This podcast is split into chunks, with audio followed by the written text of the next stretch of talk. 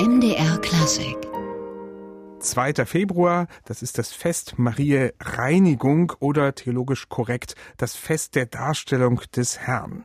40 Tage nach dem Weihnachtsfest wird daran erinnert, dass Maria im Tempel in Jerusalem nach jüdischer Vorschrift ein Reinigungsopfer dargebracht hat und dieses Fest wurde auch im lutherischen Leipzig begangen und Johann Sebastian Bach hat dazu 1727 die Kantate Ich habe genug komponiert.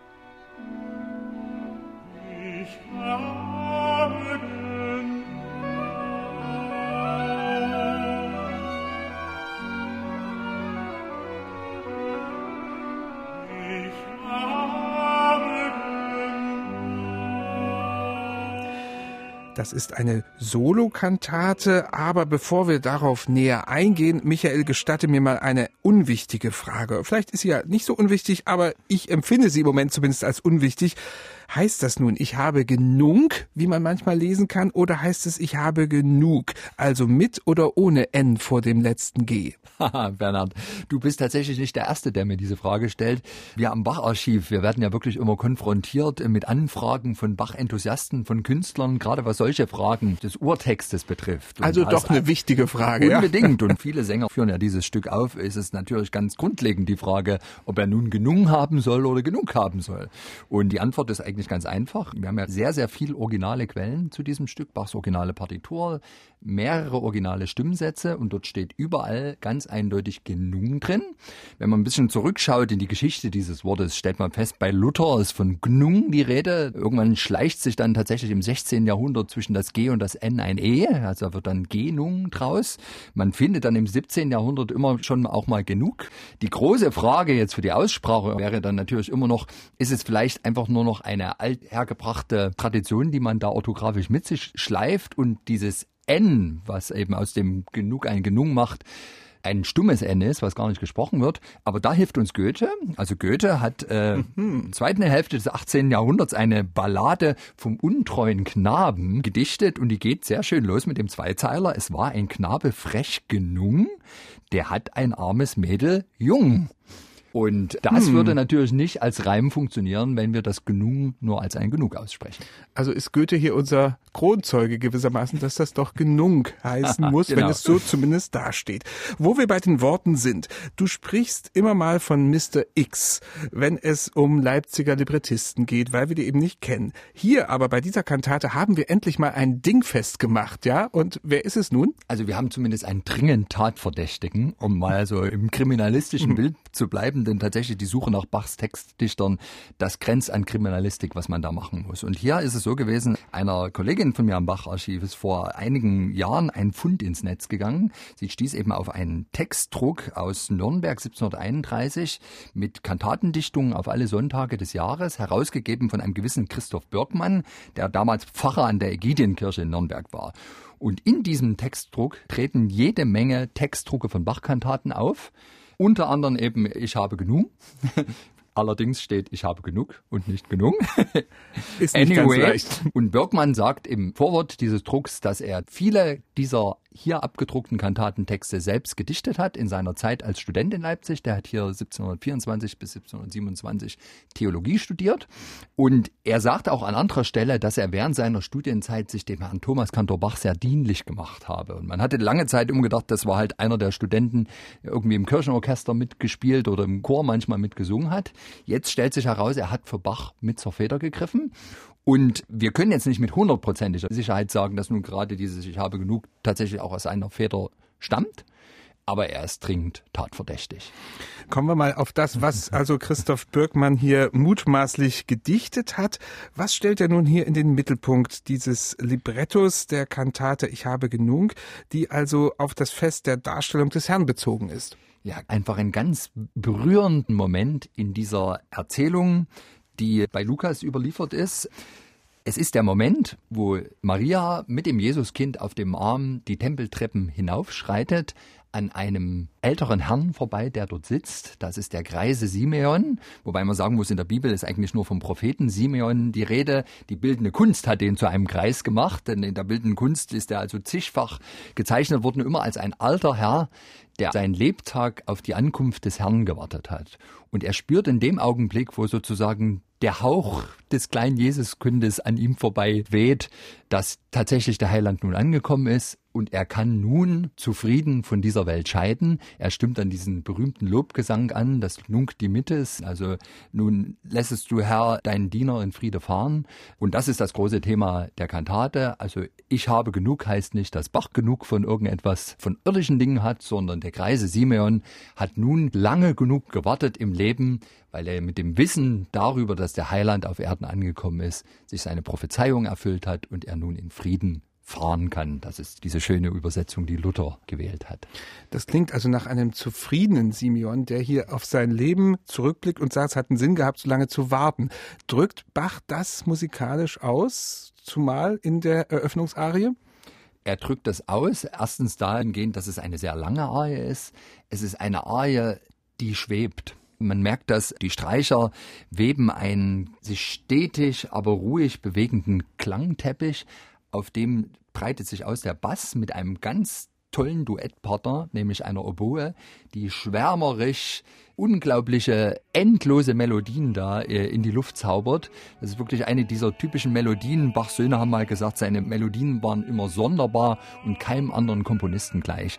Und das hat man hier wirklich ein Paradebeispiel. Also diese Oboen-Melodie wird endlos, schier endlos fortgesponnen und ist von unglaublicher Schönheit.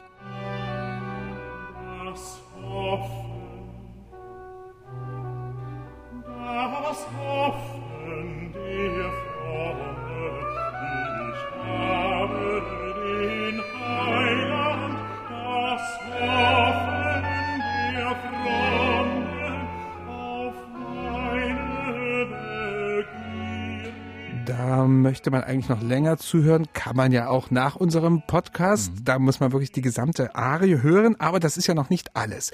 Diese Eingangsarie, gut acht Minuten dauert sie, ist der Auftakt zu einer Kantate, in der die Ich-Form eine große Rolle spielt und das drückt ja Bach eben durch diese Solo-Besetzung mit nur einem Sänger beziehungsweise einer Sängerin, darauf kommen wir noch später aus. Wie geht es musikalisch weiter? Es folgen noch zwei weitere Arien. Besonders populär ist da die sogenannte Schlummerarie. Wie kommt sie zu ihrem Titel und was hat es mit der auf sich? Nein, zu ihrem Titel kommt sie schlichtweg durch den Text. Also im A-Teil der Arie heißt es, schlummert ein, ihr matten Augen fallet sanft und selig zu. Diese Arie ist eine der längsten Arien, die Bach je komponiert hat. In manchen Aufnahmen über neun Minuten.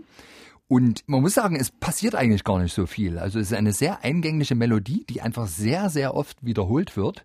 Und im Grunde ist dieses Einschlummern, dieses zufriedene Einschlafen in dieser Welt, also es ist ja letztlich kein Schlaf, wo man morgen früh wieder erwacht, sondern es ist letztlich das Hinübergleiten ins Jenseits, so idyllisch und anmutsvoll in Töne gekleidet. Also muss sagen, nie hat Sterben so schön geklungen wie in dieser Arie. Man hat wirklich den Eindruck, dass dieser Kreise Simeon seinen müden Augen jetzt wirklich, nachdem sie in der Arie zuvor nochmal aufgeblitzt haben, in aller Zufriedenheit zuschlägt und mit Freude von dieser Welt geht. Bach arbeitet eigentlich auch nur mit einem Motiv, was immer wieder herausgeholt wird und fortgesponnen wird, aber es ist ganz bewegend, wie er es schafft. Im B-Teil der Arie ist ja dann auch tatsächlich dieser Kontrast diesseits und jenseits thematisiert. Welt, ich bleibe nicht mehr hier, habe ich doch keinen Teil an dir, das der Seele könnte taugen. Hier muss ich das Elend bauen, aber dort, also im Paradies, dort werde ich schauen, süßen Frieden, stille Ruhe. Und je nachdem, ob er sich gerade im Diesseits oder im Jenseits aufhält,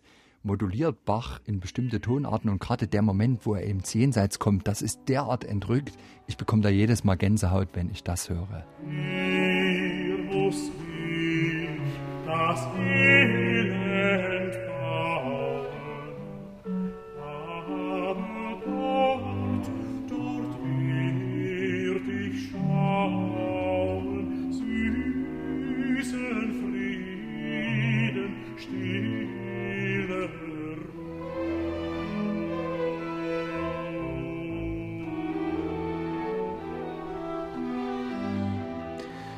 Der musikalische Übergang ins Jenseits von Johann Sebastian Bach. Schöner kann man es kaum komponieren. Und man muss sagen, diese Arie war in der Familie Bach auch von großer Bedeutung ganz offensichtlich, es gehörte sozusagen zum Kanon der Hausmusik bei den Bachs. Also erstmal muss man sagen, wir haben diese berühmte Urfassung, also als eine Basskantate, wobei man sagen muss, also das Stück steht da in C-Moll, dass Bach ganz ursprünglich offenbar die Idee hatte, das Stück nicht einem Bass in den Mund zu legen, sondern einem Alt. Es hätte dann sozusagen in diese Tradition der ebenfalls übrigens 1727 entstandenen Solo-Altkantaten gepasst, Vergnügte Ruhe, beliebte Seelenlust zum Beispiel. Aber er hat dann auf der ersten Seite beschlossen, beschlossen, dass Bass doch sinnvoller ist, hat einen kleinen Vermerk am unteren Zeilenrand gemacht für den Komponisten, der dann die Stimmen ausschreiben sollte, bitte die Altstimme Richtung Bass transponieren. Also so wurde es eine Bassarie. Mhm. Dann allerdings offenbar, weil eben dieses Stück so die Bach-Familie und die Zuhörer vielleicht generell überzeugt hat, hat er das Stück für Sopran transponiert. Da steht es nicht mehr in C-Moll, sondern in E-Moll. Und hier ist natürlich die erste Verdächtige, die ich da auf dem Zettel habe, die Anna Magdalena Bach, die tatsächlich das Stück gemocht haben muss, denn sie hat es sich außerdem nochmal genommen und in das Klavierbüchlein, was ihr Mann 1725 angelegt hat, das berühmte Notenbüchlein für Anna Magdalena Bach, da hat sie sich eigenhändig das Rezitativ, was der Schlummerarie vorausgeht, und die Schlummerarie eingetragen. Letztlich, weil die zwei das dann wahrscheinlich den einen oder anderen Tag nach Feierabend bei sich zu Hause musiziert haben, da wäre man gern mal dabei gewesen. Das kann man wohl sagen. Und der Feierabend wird auch spät gewesen sein bei der Familie Bach. Lasst uns ganz kurz nochmal über die Schlussarie sprechen, denn die fällt nach diesen beiden großen, langen, ruhigen Arien doch ein wenig aus dem Rahmen. Ja, sie führt dann im Grunde nur konsequent fort und zu Ende, was letztlich aus dem ganzen Kantatentext natürlich schon herausspricht dieses Gefühl von großer Freude und Zufriedenheit in dem Moment, wenn man von dieser Welt scheidet und die Schlussarie treibt das auf die Spitze. Denn sie sagt jetzt wirklich ganz offensiv, ich freue mich auf meinen Tod, ach, hätte er sich schon eingefunden. Und uns heute ist das immer so ein bisschen fremd, also diese Sehnsucht letztlich nach dem Tod. Ich muss ganz ehrlich sagen, also ohne jetzt wirklich Bach kritisieren zu wollen, das liegt mir fern. Für mich könnte auch schon diese Kantate eigentlich nach der Schlummerarie vorbei sein. Oder vielleicht dann noch ein schöner Choral am Schluss. Aber äh, Choräle fehlen hier ganz, also offensichtlich sollte auch der Thomaner Chor hier nicht dabei sein. Damit hat sich das Stück natürlich auch wunderbar geeignet als ein Paradestück, wenn mal die Bach-Familie auf Reise gegangen ist. Da braucht man keinen Chor dafür. Und letztlich hat der Sänger dann in der letzten Arie, die einfach eine schnelle ist mit Koloratoren, einfach auch nochmal die Möglichkeit, sich als ein sehr virtuoser Künstler, der in diesen Koloratorenketten zu Hause ist, zu präsentieren. Und letztlich ist es ein wunderbarer ja, Care-aus.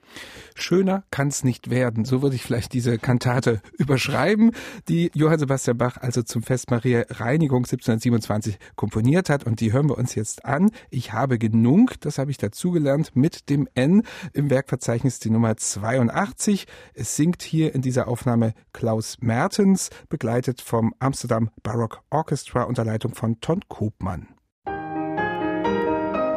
MDR Klassik